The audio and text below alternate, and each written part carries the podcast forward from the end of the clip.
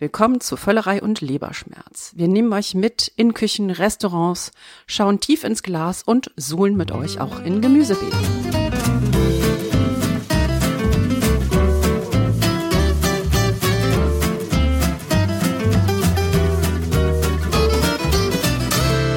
Herzlich willkommen zur Testausgabe von Völlerei und Leberschmerz, eurem neuen Podcast rund um Essen und Trinken. Wir sind drei Menschen, die das total gerne tun, dieses Essen und Trinken und sich deshalb gedacht haben, reden wir doch einfach mal drüber. Wir wollen alles abdecken, vom Kochen, von der Lebensmittelproduktion. Wir wollen Restaurants testen, alles was dazugehört. Neben mir sitzt Carmen Hillebrand. Ja, hallo, ähm, Carmen Hillebrand, im Netz äh, bekannt unter Carmen Hie. Ähm, ich bin kochbuchsüchtig, habe die passende Facebook-Gruppe dazu gefunden, glücklicherweise. Ähm, man findet mich auch unter dem Hashtag betreutes Trinken, wo ich Leuten beibringe, wie man Whisky trinkt. Und ich kenne mich ein bisschen mit Craft Beer aus, weil ich meinen Mann auch zum Bierbrauen gebracht habe. Der hat 600 Quadratmeter Schrebergarten und schleppt zu Hause viel Zeug an, was ich dann verkochen muss. Ist manchmal ein bisschen anstrengend. Ja, und ich bin Lee Green und äh, ich bin immer auf der Suche nach dem perfekten Bissen. Und weil der perfekte Bissen für mich ganz besonders verknüpft ist mit den Rohmaterialien, bin ich ein, wie man so schön neudeutsch sagt, Urban Gardener. Gerade im Wettbewerb mit unseren Nachbarn, wer die meisten Tomaten am Küchenbalkon äh, züchten kann.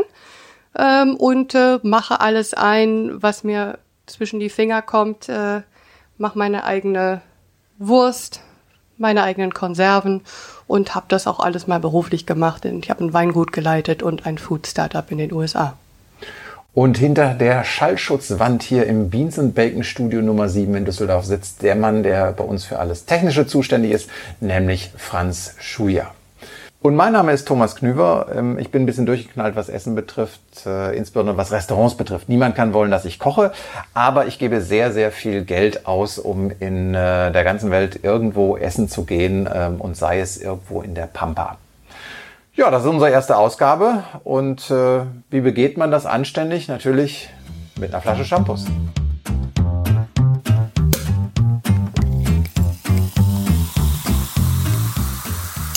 Und ich habe äh, zum Champagner auch was mitgebracht, ich habe was vorbereitet. Und so habe ich Monstère mitgebracht und wir haben ein bisschen Brot auch dazu, ähm, weil ich finde die Mischung zwischen Champagner oder die, das Food Pairing, wie man es so nennt, nicht Mischung, sondern das Pärchen äh, Champagner und äh, Monstère passt super. Moment mal bitte. Champagner zum Käse, äh, wie ist denn das mit dem beliebten? Zum Käse brauche ich doch Rotwein. Ja, genau halt nicht. Das denken die meisten Leute. Solltet ihr in einen Weinladen gehen und die Dame oder der Herr will euch unbedingt Rotwein zum Käse aufschwatzen, verlasst sofort das Gelände. Das gleiche gilt ja auch für Salami. Also sowas wie Salami bräuchte eigentlich auch, auch Weißwein etc., weil du einfach eine höhere Säure brauchst. Ja, und es würde auch zum Beispiel ganz gut äh, zu dem hier, zu dem Monster, würde auch ein Triple gut passen. Also ein schönes belgisches, fettes Bier. Ähm, erstmal aber das Wichtigste, welchen Champagner trinken wir da? Wir trinken den Proie Goulard. Das ist so ein kleines Weingut. Außer Champagner natürlich. Äh, also ein Rosé, da war ich mir erst nicht ganz sicher, passt es tatsächlich, aber es ist eine schöne Fruchtigkeit äh, und eine gewisse Hefigkeit und ist trocken genug und passt ganz gut zu dem cremigen Käse. Aber müsst ihr sagen, ob es euch schmeckt. Ja, ich, ich vertraue immer Vivino, der Wein-App, die sagt 4,3 von 5 Sternen. Das ist schon mal, kann man schon mal trinken. Ja, ne? Das ist typisch Thomas, der, der geht sofort am Handy und ich will eigentlich nur irgendwie gucken, dass wir endlich mal diesen Käse probieren dürfen. Darf ich jetzt essen? Big Data äh, ja. ist die Zukunft, Lee. Kannst aber nicht essen, dein Big Data. Na, hast du recht. Dann essen wir doch einfach mal. Ja. Das Brot übrigens kommt aus Münster, das finde ich nebenbei sehr lustig. So ein bisschen äh, Fun Facts. Ähm, also Münsterkäse sagen auch ein paar Leute. Das kommt eigentlich ähm, von um 660 heißt es in meinen Quellen hier schönes äh, Käsebuch. Ähm, da sind dann Benediktinermönche aus Irland und Italien gekommen und die haben sich in den Hochvogesen äh, haben sie sich niedergelassen und den Ort Münster gegründet ähm, oder Munster und Munster kommt von Monasterium aus dem Lateinischen für Kloster. Und so hieß der Käse eigentlich über, ganze Zeit überhaupt nicht. Und dann gab es noch einen zweiten Standort, der hieß äh, Girard-Mer. Und ähm, die Vogesen, die äh, nennen das äh, Jérôme und deswegen findet ihr in Frankreich dann Munster Jérôme oder Jérôme, je nachdem. Also wenn ich diesen Käse dafür den ganzen Tag essen darf, gehe ich auch ins Kloster. mhm. Relativ mild für so einen Munster. Aber ihr könnt das leider ja nicht ähm, riechen. Oder was heißt leider? Franz hat sich schon besch beschwert, dass wir das ganze Studio voll stinken. Und der stinkt unglaublich. Ihr braucht drei oder vier Tupperdosen ineinander geschichtet. Aber den finde ich jetzt echt gar nicht so schön. Ich habe schon, ich hab schon stinkigeren Munster gegessen. Ja, aber Essen ist ja, das ist der Unterschied. Ne? Ja, was macht der Champagner damit?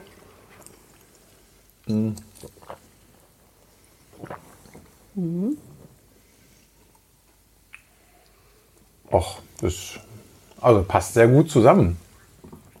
Verändert eigentlich auch gar nicht sich so sehr. Also ähm, das ist jetzt, da, da findet in meinem Mundraum keine große Veränderung des Champagners durch den Käse statt. Die Käsenoten kommen ein bisschen, werden ein bisschen präsenter, finde ich. Aber es ist grundsätzlich wirklich ein gutes Pairing. Danke, Ja, gerne. Muss es denn unbedingt äh, Champagner sein oder könnten wir es jetzt auch mit einem Sekt machen? Ich glaube auch, das kommt drauf an, auch ein bisschen um den, ähm, wie, wie reif der Käse ist. Der ist jetzt schon einigermaßen reif. Diese Reifegrade sind auch unterschiedlich. In Frankreich zum Beispiel, in den Vogesen trink, ähm, trinkt man, isst man den Käse. Wir trinken Käse, klar, ne, wir können das alles. Äh, isst man den Käse recht, äh, recht jung. Das kommt daher, dass er genau da produziert wird. Und äh, in den anderen Teilen von, von Frankreich isst man den halt äh, reifer. Das ist aber auch klar, weil der braucht ja ein bisschen Transportweg und äh, deswegen sind die das eher gewöhnt. Wo kauft ihr denn eigentlich Käse? Also eh, sehr gerne in einer, in einer wirklichen Käseladen. Ähm, besonders halt, es gibt zum Beispiel Tischdame in Düsseldorf, um sie mal zu erwähnen, weil die nur Rohmilchkäse hat. Und ähm, da kaufe ich wahnsinnig gern ein, weil die auch Ahnung hat und weil sie Köchin ist und sich gut mit Food Pairings auskennt. Also wir sind auch ehrlich gesagt gerne im Bio-Supermarkt, also nicht in dem Bio-Supermarkt, sondern in Basic in Düsseldorf. Ähm, da ist die Käsetheke gut besetzt und äh, die Verkäufer haben auch Ahnung. Ansonsten Käsehändler gibt es ja leider, finde ich, nicht so fürchterlich viele. Wir sollten uns vielleicht mal mit einem unterhalten, um mal dieses Geschäft kennenzulernen. Oh, Ich kann Daniela, Daniela mal fragen. Wobei ich jetzt aber noch meine Lanze für den Bio-Supermarkt brechen muss. Da kaufe ich meinen Käse teilweise. Ich bin halt auch bei der Tischdame, aber ähm, der Bio-Supermarkt hat auch gute Käse. Ja. Auch viel Rohmilch. Wir wollen nicht nur untereinander reden, sondern wir wollen auch mit interessanten Menschen reden. Und deshalb ist unser Ziel eigentlich in jeder Ausgabe auch ein Interview zu haben.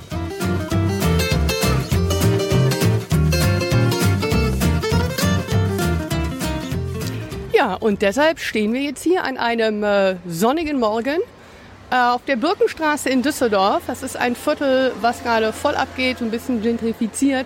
Und äh, wir stehen hier vor einer super leckeren Auslage und auf dem Fenster steht Koch dich türkisch. Genau, der Laden ist, äh, das Schaufenster ist toll. Äh, der Laden sieht innen auch schon prima aus. Ich, wir, wir gehen einfach mal rein. So, eine Stufe. Und dann stehen wir jetzt hier äh, in, in üppigsten Auslagen. Äh, ich sehe Alkoholiker, ich sehe Bier, Craftbier natürlich, Wein. Ähm, ich sehe hier äh, Kartons äh, Angebot Sucuk. Ähm, es ist ja halt türkisch. Ähm, und wer hier nicht fündig wird, äh, der hat, glaube ich, auch ein Problem. Was ich besonders schön finde, ist, dass die Sucuk zum selber abhängen. Da fragen wir gleich mal nach, Genau. was es ist, weil wir geht, es gibt noch einen zweiten Raum und da brodelt schon was auf dem Herd. Und da treffen wir jetzt Orhan. Hallo Orhan. Hi, Thomas, grüß dich. Und dabei ist auch Orchidee. Hallo erstmal. Ähm, Koch dich Türkisch steht über eurer Tür und eure Geschichte ist eine ganz spannende. Ähm, du bist eigentlich Mediengestalter und dann bist du studieren gegangen und dann passierte was? Genau, da bin ich noch äh, Verlagshersteller geworden und dann habe ich Mamas Essen vermisst. Also Mamas Essen ist halt bei uns türkisch, weil wir halt äh, türkisch aufgewachsen sind. Ich bin ja in Deutschland geboren, Eltern Gast, als Gastarbeiter gekommen, aber zu Hause gab es halt immer türkisches Essen und dann vermisst man das halt irgendwann, weil in der Dönerbude und im türkischen Restaurant findet man das halt nicht, wird auch gar nicht dort angeboten und dann ruft man Mama an und sagt, Mama, wie geht denn jetzt hier Börek und Köfte?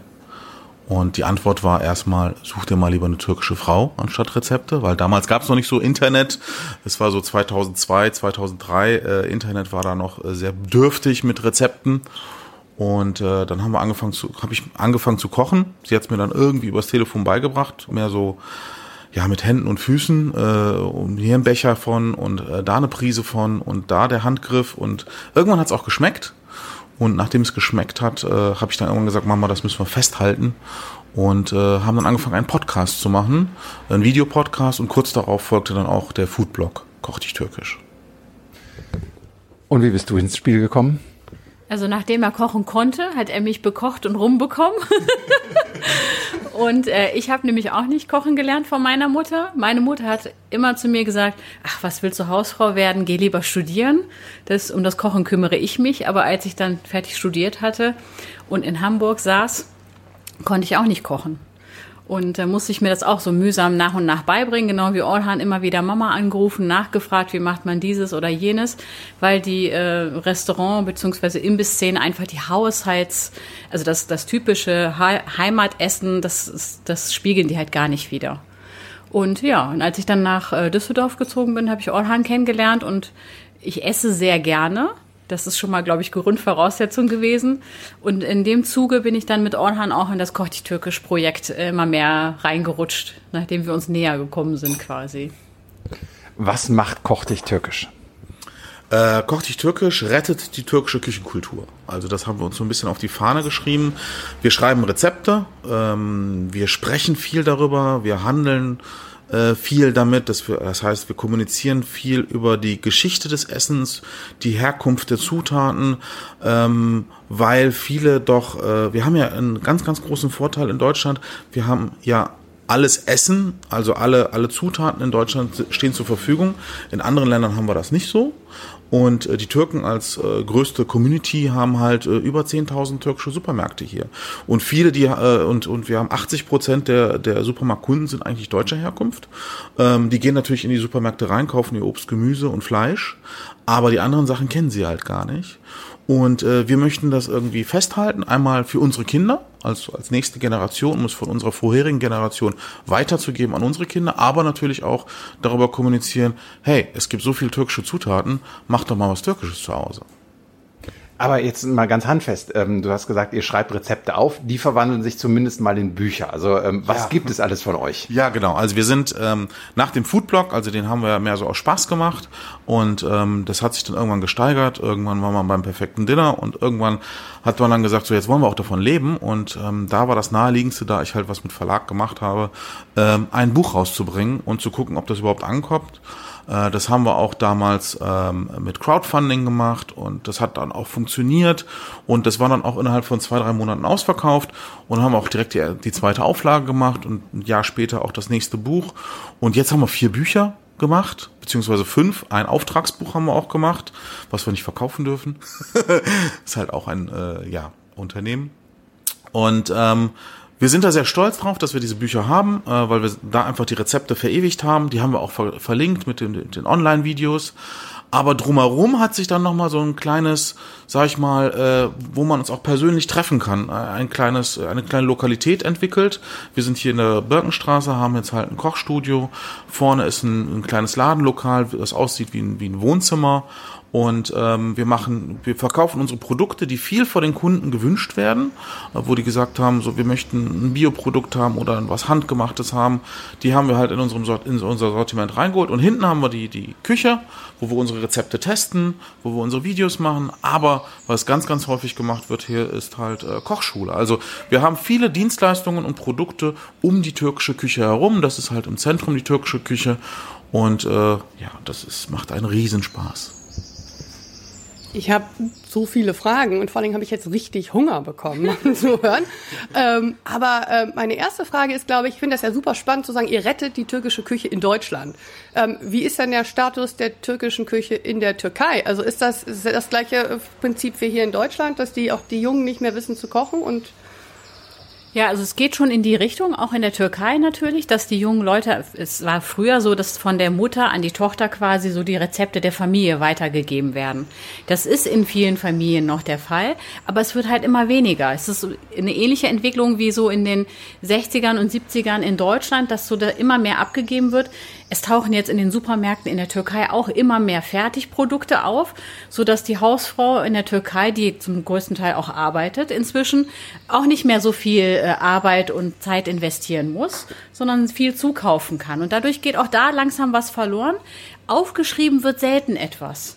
Und wenn was aufgeschrieben wird, äh, Orhans Oma hat so ein Buch, das ist äh, in unsere Hände gefallen quasi. Meine Oma hat auch sowas geführt. Die schreiben dann auf, ja, ähm, so viel Bulgur wie nötig ist. Ja, oder ähm, ein Glas davon, ein Glas davon und wie die Prozedur lautet, das steht da nicht drinne, sondern nur einfach die Zutaten oder die Mengen. damit die sich daran erinnern können. Das ist für die nur eine Gedächtnisstütze. Aber wenn man als Nicht-Kenner der türkischen Küche da rangeht, da weiß man gar nicht, was man damit anfangen soll. Insofern ist es schwierig. Und das versuchen wir halt festzuhalten. Habt ihr denn dann irgendwie einen Fokus? Weil ich stelle mir jetzt die Türk, also man sagt jetzt so einfach die türkische Küche, aber die Türkei hat ja auch total viele Regionen und ich stelle mir das vor, dass das doch äh, relativ ähnlich ist. Auch ich habe lange in Italien gelebt. Diese äh, starke, der starke äh, Bezug zur Regionalität. Äh, habt ihr einen Schwerpunkt oder bildet ihr alle Regionen ab oder gibt es das gar nicht so Regionalküche in der Türkei? Doch, doch. Also Regionalküche ist was ein ganz großes Thema. Das ist auch das Thema von unserem nächsten Kochbuch sozusagen. Das äh, fünfte oder sechste, je nachdem, ob man das eine Buch mitzählt oder nicht. Da sind wir auch schon dabei. Ähm, ab, Im ersten Kochbuch haben wir versucht, einen quasi Querschnitt durch die Küche, türkische Küche zu machen. Viele Dinge, die man aus Deutschland kennt, die man vielleicht mal schon von einer türkischen Nachbarin bekommen hat oder die man im Imbiss oder im Restaurant gegessen hat, von denen man gehört hat oder wenn man in der Türkei war, serviert bekommen hat, die haben wir da versucht so abzubilden. Und dann haben wir angefangen, beim nächsten Buch haben wir die Messe gemacht, diese vielen kleinen Köstlichkeiten. Da braucht man gar keine Hauptspeisen mehr, wenn man diese kleinen Köstlichkeiten hat. Ne? Es gibt 1500 in der Türkei, die nachgewiesen sind und davon haben wir nur 100 Mal so zusammengefasst in einem Buch. Dann haben wir vegetarisches Kochbuch herausgebracht, nur die vegetarische Küche. Die ist auch sehr, sehr groß. 60, 70 Prozent der türkischen Küche sind vegetarisch. Das wissen viele nicht, weil hier in der Restaurantszene immer Fleisch ist. Und äh, das nächste Kochbuch, weil wir gedacht haben, ein bisschen Gegensatz müssen wir jetzt wieder bieten zum Vegetarischen. Es gibt gute Fleischgerichte, also haben wir dieses Kebab-Kochbuch gemacht. Ne? Und äh, jetzt ist der Fokus Regionalküche. Wir sind ähm, in der Türkei gewesen. Letztes Jahr sind wir 11.000 Kilometer gereist. Dieses Jahr waren es, glaube ich, um die 8.000 schon. Drei, 4.000, drei, 4.000. Ja, ja. Und jetzt äh, reisen wir nach ein paar Wochen, sind wir wieder dort. Im Herbst werden wir wahrscheinlich wieder da sein. Wir reisen eine Region nach der anderen ab, gehen dort in die Küchen zu äh, Tanten, Onkels von Bekannten oder in Restaurants oder in kleine Imbisse oder Lokalitäten, die halt besondere Speisen anbieten und lassen uns das zeigen. Das macht richtig viel Spaß, muss ich sagen. Und da gibt es so viele, wir beschäftigen uns ja wirklich täglich mit Essen. Aber trotzdem lernen wir noch so viele Sachen kennen, von denen wir noch nie was gehört haben. Das ist wirklich fantastisch. Ähm, ich wollte auch noch was ergänzen, also weil du gerade die Türkei und die Regionen angesprochen hast. Türkische Küche ist nicht auf die Region Türkei oder Anatolien bezogen, sondern man muss immer so ein bisschen auch, das haben wir auch gelernt, ne, das war uns auch nicht nie so bewusst, ähm, auf die Geschichte bezogen. Und die Geschichte der Türken äh, fängt halt in der Mongolei an. Und ähm, wir sind sozusagen gereist mit der Völkerwanderung bis nach Anatolien und äh, haben dort natürlich uns mit vielen verschiedenen Kulturen, Küchenkulturen vermischt. Zum Beispiel ist bei uns das, die Hauptbeilage oder ein Hauptessen ist bei uns Reis. Ne? Also man sagt, eine türkische Hausfrau darf erst heiraten, wenn sie 30 Reisgerichte kann. Also nicht 30 mal Reis kochen, sondern das 30. Ich, ich auch nicht. ähm, und äh, man kann das so ein bisschen an der Sprache verfolgen, ähm, also äh, wo überall Türkisch gesprochen wird, da ist auch türkische Koche, äh, Küche vorhanden und das geht bis hoch in den Balkan hinein. hinein. Also zum Beispiel ein ganz, ganz einfaches Beispiel ist Cevap Cici, äh, kommt vom Begriff Kebab und Shish und Kebab bedeutet gebratenes Fleisch und Shish ist der Spieß. Also ähm, ich habe gebratenes Fleisch auf einem Spieß. Na, das ist Cevap Cici. und ähm, das zieht sich halt komplett durch. Wir haben die nordafrikanische durch das, durch das Osmanische Reich, den Kaukasus, äh, Arabien und das hat sich alles durchgemacht. Türkische Küche ist eine, eine Fusionsküche oder die erste Fusionsküche überhaupt der Welt. Ähm, eine multivölkische Küche und wir sind da, äh, wir sind, wir, wir entdecken andauernd was Neues und das macht so riesen Spaß. Jetzt habe ich, hab ich noch mal eine Frage. Ähm, inwieweit hat denn die türkische Küche zum Beispiel auch Einflüsse zum Beispiel aus der österreichischen Küche oder weil ich meine, das, das oh, ist es andersrum. Oder hat, ist da irgendwie, haben Sie was mitgenommen auf ja, Ihren. Ja, klar. Ganz klar, der Strudel. Äh, Kaffee, also Kaffee sowieso. Kaffee ist ja das erste Mal in Wien gelandet, haben die osmanischen äh, Krieger sozusagen dort liegen gelassen und dann hat, äh, dann begann das eigentlich in Wien, dass die überhaupt Kaffee gekocht haben, das das erste Mal überhaupt entdeckt haben.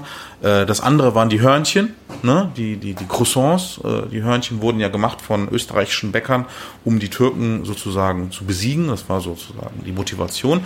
Aber was, äh, was sehr interessant ist, der Strudelteig. Der Strudelteig ist ja ganz dünn und der wurde auch dort übrig gelassen von den Türken. Das war der Baklava-Teig. Und aus diesem Strudelteig hat man dann halt Apfelstrudel gemacht, hat es einfach eingewickelt. Die Türken machen halt äh, Pistazien und äh, Sirup rein und äh, die Österreicher haben dann eher diese Geschichte gemacht, dass sie halt einen Apfelstrudel draus entwickelt haben. Steht auch auf den Strudelpackungen drauf. Also wenn man so ein bisschen da liest, dann sieht man, es kommt aus der türkischen Küche. Also wir beeinflussen uns alle gegenseitig. Ein Schnitzel gab es zum Beispiel auch nie so richtig ähm, in der türkischen Küche. Äh, Im Türkischen heißt das Schnitzel, also es wird einfach türkisch geschrieben. und ähm, man ergänzt sich halt immer und das ist das Schöne generell. Als wir jetzt gerade reingekommen sind, äh, haben wir gesehen, ihr habt gerade Sucuk im Angebot, äh, auch zum selber abhängen. Äh, das sieht man jetzt auch so in Hipster-Burgerläden. Es gibt jetzt Sucuk-Burger, auch bei Streetfood-Ständen. Ähm, was macht Sucuk, also was ist Sucuk eigentlich für diejenigen, die, die bisher nur den Begriff kennen? Sucuk ist im Prinzip eine Rinder-Rohwurst, die stark gewürzt ist. Die wird ja gerne hier in Deutschland auch als die Knoblauchwurst beschimpft. Ich sage immer beschimpft, weil ich das nicht mag. Knoblauch, das impliziert, dass halt nur Knoblauch drin ist oder dass der Knoblauchgeschmack im Vordergrund sein muss. Das ist aber bei einer echten Sujuk nicht der Fall. Also die ist einfach gut gewürzt. Da sind die Gewürze im Gleichklang und da kommt der Knoblauchgeschmack nicht so stark hervor. Und äh, die ist hat jeder Metzger hat so ein bisschen sein eigenes Rezept dazu, wie er sie macht, aber im Grunde genommen muss es halt, ist es eine, äh, eine Rinder, Rinder äh, Rohwurst, die gewürzt ist. So.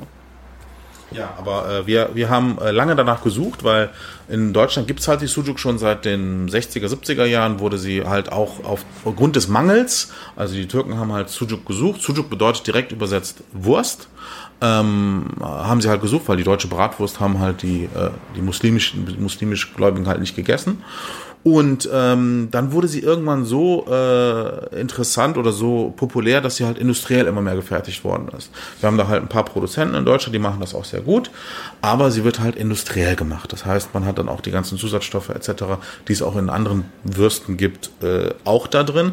Und äh, wir selbst haben dann irgendwann gesucht, hey, wir brauchen jetzt irgendwie eine Wurst, wo das nicht drin ist, die einfach hausgemacht ist, weil ich krieg, ich krieg Sodbrennen von den anderen, ganz ehrlich gesagt.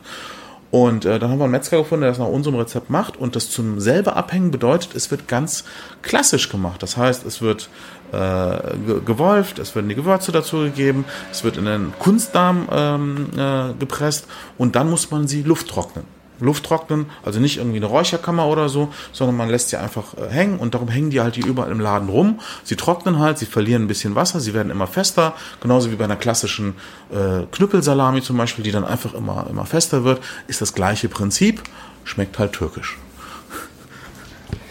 Ich habe ja noch mal eine andere Frage und zwar ähm, habe ich mich gefragt, jetzt wo ihr so viel geredet habt von traditioneller türkischer Küche und ihr habt Mamas äh, Geschmäcker vermisst etc. Ähm, wie, zum einen ist die Frage, ähm, kann man mit einer deutschen Holland-Tomate eigentlich Mamas Essen kochen? Frage Nummer eins. Und Frage Nummer zwei ist, wie geht ihr mit Innovation um? Weil es Geschmäcker verändern sich ja auch. Ne? Also wie, wie, wie spiegelt ihr wie so ein, so, ein, so ein bisschen, also wie viel Freiheit nehmt ihr euch bei der Interpretation von Mamas Rezepten? Also ähm, die Tomate aus Holland schmeckt natürlich nicht so wie in der Türkei. Also wenn wir in der Türkei mal einen Tomatensalat äh, essen, dann schwelgen wir total in Erinnerung. Also die hat richtig Geschmack. Das sind die ursprünglichen Samen, die da natürlich zum größten Teil noch verwendet werden. Also Bio hoch drei. Ne? Und ähm, das vermisst man schon. Also wir versuchen natürlich, so gut es irgendwie geht, eine äh, aromatische Tomate zu finden. Im türkischen Supermarkt kommt man dem schon sehr, sehr nah. Ähm, ansonsten, äh, natürlich gibt es Innovation. Wir versuchen auch ähm, Elemente, die wir aus anderen Küchen kennen, auch immer wieder mit denen aus der türkischen Küche zu mixen. Also, dass man zum Beispiel, was hast du letztens gemacht? Ähm, diese äh, Rinderroulade. Genau, da, hat, da haben wir Rinderroulade äh, gemacht auf türkische Art. Und dann nimmt man natürlich keinen Speck da rein, rollt man natürlich keinen Speck, sondern wir haben dann Pastrama genommen stattdessen. Und wir haben ein bisschen Salsa reingemacht. Das ist dieses Tomatenmark, das ganz, ganz typisch ist für die türkische Küche, statt Senf und so. Also da mixt man halt auch. Ne? Das machen wir schon viel. Also das ähm, ja, kommt bei uns immer wieder mal vor. Aber äh, was wir in den Büchern darstellen, ist im Prinzip schon die traditionelle türkische Küche. Also da wird nur ganz, ganz wenig mal auch Modernes mit reingelegt. Das ist schon der Hauptfokus, das eigentliche türkische Essen zu behalten oder bewahren. Ich muss noch, ich muss noch was zur Tomate ergänzen. die Tomate ist erst spät in die Türkei gekommen. Also man, äh, die Tomate äh, ist erst durch die Franzosen äh, in die Türkei gekommen und zwar in Gaziantep, das ist im Südosten der Türkei. Die haben das besetzt im Ersten Weltkrieg ähm, neun Monate lang und wurde dann auch befreit. Aber ähm, dort in der Gegend, das ist ja sowieso die Gegend, wo, wo Weizen zum Beispiel zum ersten Mal angebaut worden ist äh, und, und Auberginen sind dort äh, sehr wichtig. Und die Türken dort haben die Tomate als erstes Mal Frank Batlejan genannt, also die französische Aubergine genannt, weil sie sie nicht ähm, ja, benennen konnten. Und dann hat sich erst die Tomate überhaupt in der Türkei ähm, verbreitet. Aber dafür also, explosionsartig dann. Dafür explosionsartig, wird jetzt überall verwendet, aber Paprika ist eigentlich so das Ursprung. Ansonsten, wenn du sag, fragst nochmal wegen der Crossover-Küche, Sujuk haben wir zum Beispiel gemacht, einen Sujuk Burger, ähm, den haben wir entwickelt vor drei, vier Jahren und dafür, da haben wir dann gesagt, so, da müssen wir irgendwas europäisch, internationales dazu machen, da haben wir einen Zwiebel-Dattel-Chutney entwickelt dafür, was wirklich zu der Würze als schöner Kontrast ähm, äh, sehr gut harmoniert ähm, und dann einfach verschiedene Küchen miteinander verknüpfen. Oder wir haben Kadaif. Kadaif sind, ist dieses süße, dieses Engelshaar, was wir in den, in den türkischen Küchen kennen, habe ich dann als Schnitzelpanade genommen. Ne? Also man kann auch ganz deftige Sachen daraus machen. Ähm, das ist die Freiheit, nehmen wir uns. Die spiegelt sich auch in unseren Büchern wieder. In den Büchern haben wir halt immer Hausmannsküche, also wie es bei Mama schmeckt, Regionalküche, wie es halt wirklich in der Region ist und dann halt nochmal so Fusionsküche. Die drei Sachen versuchen wir eigentlich so ein bisschen hin und her äh, zu mischen. OKD und Orhan Tanschkil von Koch dich Türkisch. Vielen Dank, äh, dass ihr uns äh, hier in euer Reich gelassen habt. Und äh, ihr findet alles über Koch dich Türkisch natürlich unter Koch dich Türkisch. Ähm, kommt einfach ansonsten mal in Düsseldorf vorbei in der Birkenstraße.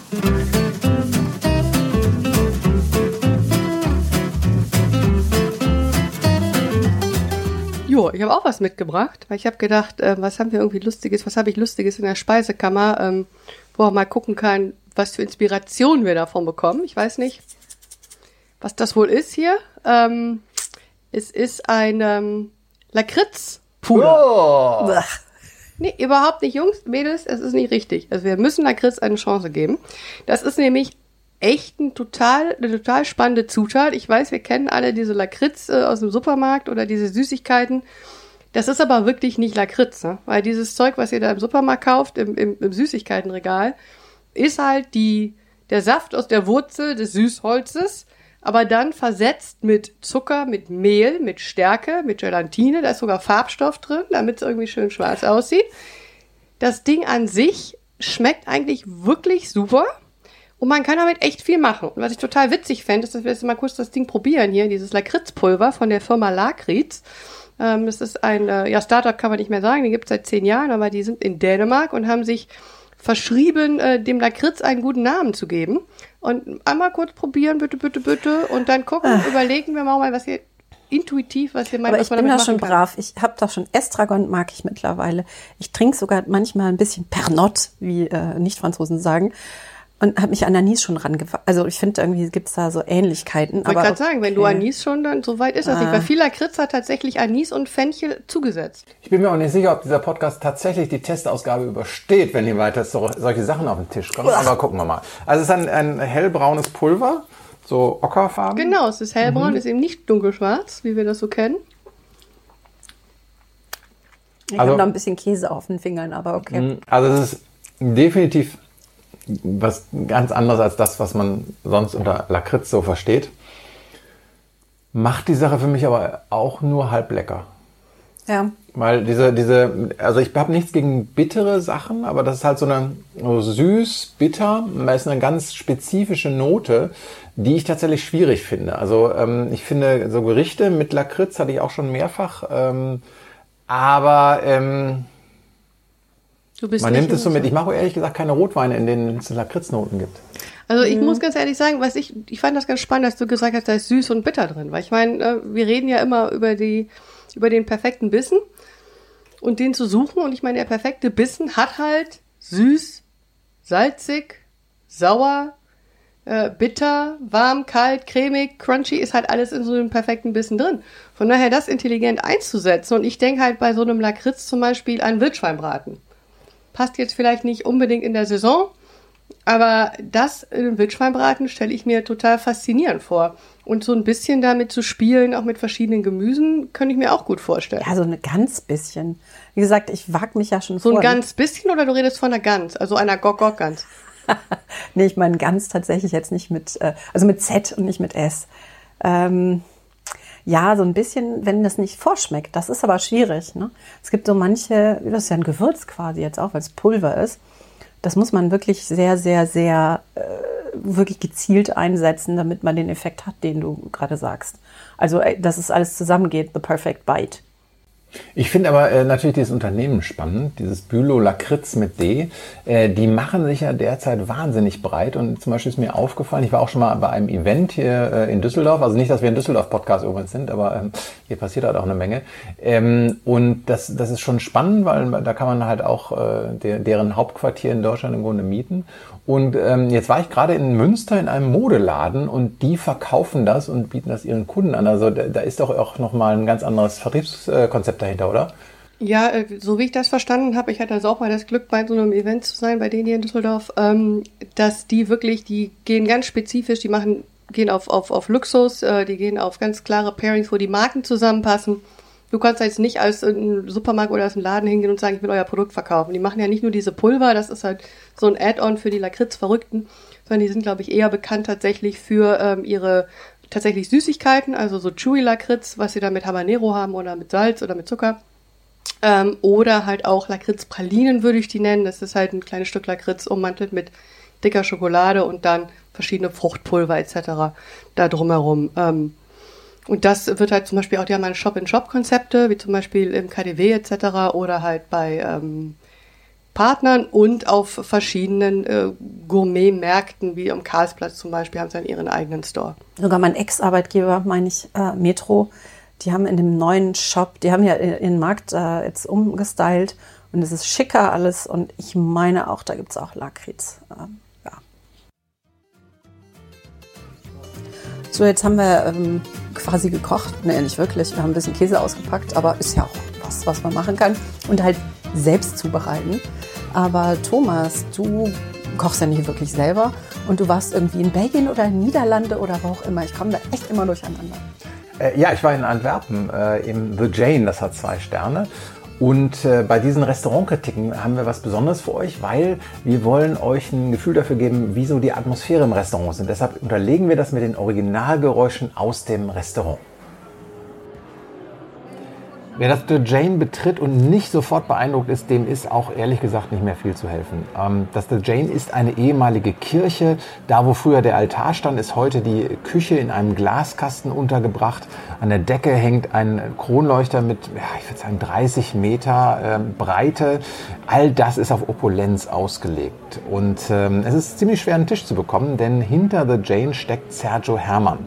Das ist Hollands Starkoch Nummer 1. Er hatte mal ein Drei-Sterne-Restaurant, die Utsleus in Katzand in der Nähe der holländischen Küste. Ähm, aber er wollte kürzer treten. Ähm, wie man in dem großartigen Dokumentarfilm Fucking Perfect sehen kann, ist ihm das exakt überhaupt nicht gelungen, obwohl er selbst jetzt nicht mehr kocht. Aber er ist Gastronom mit mehreren Restaurants. Das The Jane mit zwei Michelin-Sternen ist die Nummer eins. Und was Sergio Hermann auszeichnet, ist, er haut einem die Aromen um die Ohren wie nichts Gutes. Und das tun auch seine Schüler. Im Fall von The Jane ist das Nick Brill, ein ähm, sympathischer Typ, der auch gleichzeitig noch ein relativ bekannter DJ ist. Wie er das zeitlich vereint, andere Frage. Es gibt ähm, eigentlich nur äh, zwei Wahlmöglichkeiten im The Jane, äh, nämlich zwölf oder 14 Gänge. Das klingt nach viel. Ähm, wir leiden ja nun ein bisschen unter ähm, Fresssucht und deshalb nehmen wir natürlich das größere äh, der beiden äh, Menüs. Dazu dann noch das Signature Dish, das uns extra angedient wird. Ähm, ein in Butter pochierter Hummer mit geräucherter roter Beete, Dashi Buttersoße und belgischem Kaviar. Sorry, da kann man nicht Nein sagen. Ähm, als dann auch noch die Weinbegleitung kommt, sagen wir, oh, wird das nicht ein bisschen viel bei jetzt dann ja 15 Gängen? Nein, es sei doable, äh, sagt der nette Belgier mit ähm, auf Englisch und ähm, wir unterschätzen das doable. Es ist doable, wenn man schwerer Alkoholiker ist, weil am Ende des Abends werden wir neun Gläser Wein gehabt haben und das führt einen dann doch schon ein bisschen an die Grenzen. Das Menü beginnt und es entpuppt sich als Weltreise. Da haben wir zu Beginn einen Hamashi mit Pomelo, einer chinesischen XO-Soße und Sanddorn. Das schmeckt total nach holländischer Nordseeküste. Aber genauso äh, taucht im Menü eine Arroz Bomba auf. Das ist so eine Reiskugel äh, aus Spanien mit Streifenbarbe. Oder es gibt ein wunderbares Rindertatar mit einer frittierten Auster, Meerrettich und Senf. Das alles ist, wie schon bei Sergio Herrmann, voll in die Fresse. Es gibt Aromen, Aromen, Aromen. Und das macht auch durchaus Spaß. Das Signature Dish ist sein zusätzliches Geld wert, weil es auch den, Butter, den in Butter pochierten Hummer ganz, ganz wunderbar betont. Der belgische Kaviar ist super. Die geräucherte rote Beete, da hätte ich gerne einen ganzen Teller von. Es ist großartig. Allerdings, es ist viel zu viel. Und dann kommen nach all diesen Aromen kommen die Fleischgänge und Fleischgänge sind leider derzeit in der Sternegastronomie eher enttäuschend. Also erst ein Kalbsbries mit Kombu, ja, das ist ganz nett, das ist so souverän. Dann Lamm mit Bärlauch, Polenta und Portefeuille, das ehrlich gesagt ist zwar ein perfektes Lamm, aber es ist unglaublich langweilig nach dem, was man vorher hatte. Auch beim Dessert, ja, das erste ist ein Mango-Eis mit einer Passionsfruchtcreme, dazu Holunderblüten und kleine Eiskügelchen mit Mango und Passionsfrucht. Das ist eigentlich ganz prima. Und dann Crêpe Suzette. Ich meine, ernsthaft? Ja, es ist eine sehr gute Crêpe Suzette mit Bitterorange, aber es ist eine Crêpe Suzette. Ähm, insofern verlassen wir dann diese Kathedrale der Opulenz ähm, doch mit ein bisschen zwiespältigen Gefühlen, weil einerseits, ja, es ist lecker, es ist toll, aber wir sind derartig sowohl magentechnisch abgefüllt als auch schwerst angetrunken, ähm, dass wir eigentlich die letzten Gänge auch nur noch so halb genießen konnten. Und das ist eigentlich ein bisschen schade. Beim nächsten Mal vielleicht eher die Bar ähm, im oberen Bereich der Kirche. Da gibt es ein kleineres Menü auf Tapas-Basis und das ist vielleicht dann fast die bessere Variante. Und da müssen wir dann auch noch auf die Dauer kommen. Ähm, ein Menü in The Jane dauert tatsächlich fünf Stunden. Man kriegt also was fürs Geld und wer große Mägen hat, der sollte definitiv hin. Bei allen anderen raten wir erstmal zur Vorsicht, was die Menge betrifft. Das war super und das klingt total lecker und ich bin so total neidisch. Ich glaube, ich fahre jetzt ganz bald auch nach Antwerpen. Da will ich auch hin. Aber vorher will ich eine Flasche, will eine Flasche, will, will bitte noch ein Gläschen Sekt? Champagner, Entschuldigung. Äh, ich glaube, du hast ja alleine getrunken. Ja, Flasche leer. Äh, dann können wir jetzt auch eigentlich aufhören, weil ohne Champagner macht das Leben ja auch nur noch halb so viel Spaß. Das war die Testausgabe von Völlerei und Leberschmerz, eurem neuen Podcast zum Thema Essen, Trinken und alles drumherum. Am Mikrofon waren Lee Green, Carmen Hillebrand und Thomas Nüber. Wir bedanken uns in der Technik beim fantastischen Franz Schuyer und ich hoffe, wir hören uns bald wieder. Wir sind an eurer Meinung interessiert. Schreibt uns auf Facebook, Instagram, Twitter oder auch eine E-Mail unter Völlerei Leberschmerz at gmail.com.